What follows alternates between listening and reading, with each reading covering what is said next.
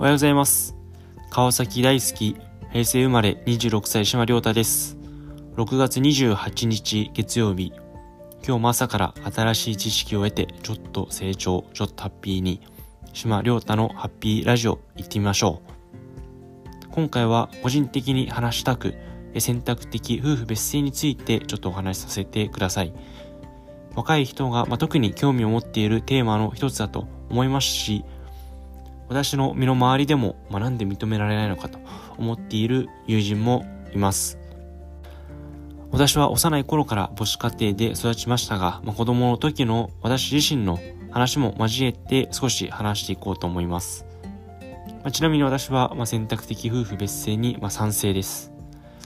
まあ、そもそも選択的夫婦別姓とは、まご存知だと思いますが、まあ、結婚した夫婦が同じ姓、名字ではなく、まあ、各々の名字、姓をそのまま名乗れることを選択できるという制度になります。世界でも認められてないのは日本だけと呼ばれるほど遅れている部分でもあります。これについて、まあ、先日6月23日に、まあ、最高裁は都内3組の実婚カップルの夫婦が同じ姓を名乗るとした民法と戸籍法は憲法違反という訴えを社会や国民の意識の変化といった諸事情を踏まえても2015年の判決の判断を変更すべきとは認められないということで合憲とする判断を示しました。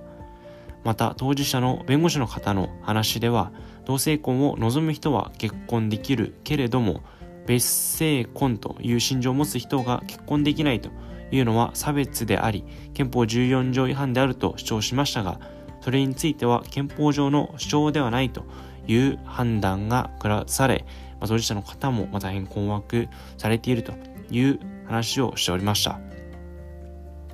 ただ、今回は、最高裁は現行法の規定が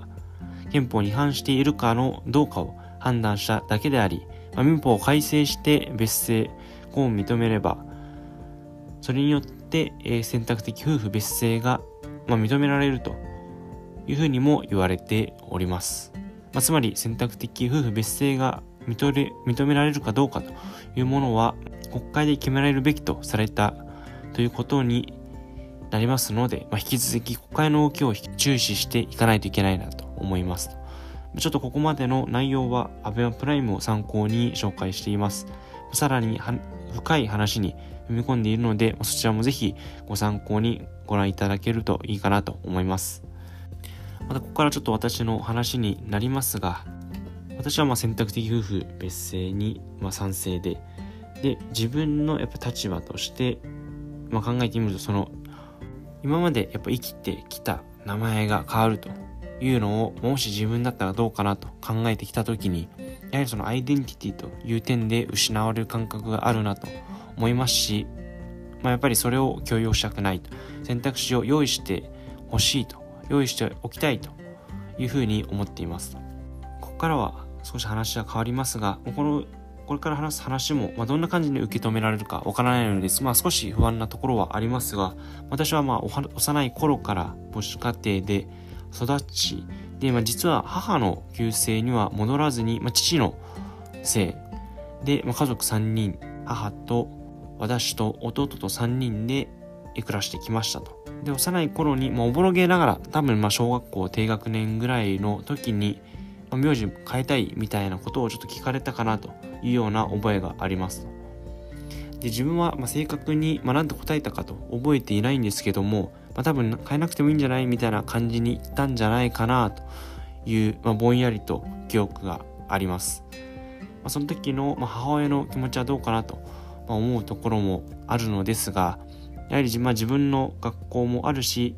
気を使ってくれて変えなかったのかなと思っています。またちょっと機会がある時に聞いてみたいなと思います、まあ、やはりこうなると、まあ、子供の名字をどうするのかというような問題も出てきます、まあ、日本は名字の種類が多いという特徴もあります。子供の名字については、まあ、ある程度大きくなってから選択できたりというのもありなのかなと思います、まあ、ただまずはひとまず選択肢としての、まあ、夫婦別姓が認められるべきだと思っておりますと。以上となりますが、少しでもためになったなと思っていただけたら幸いです。本日もご視聴ありがとうございました。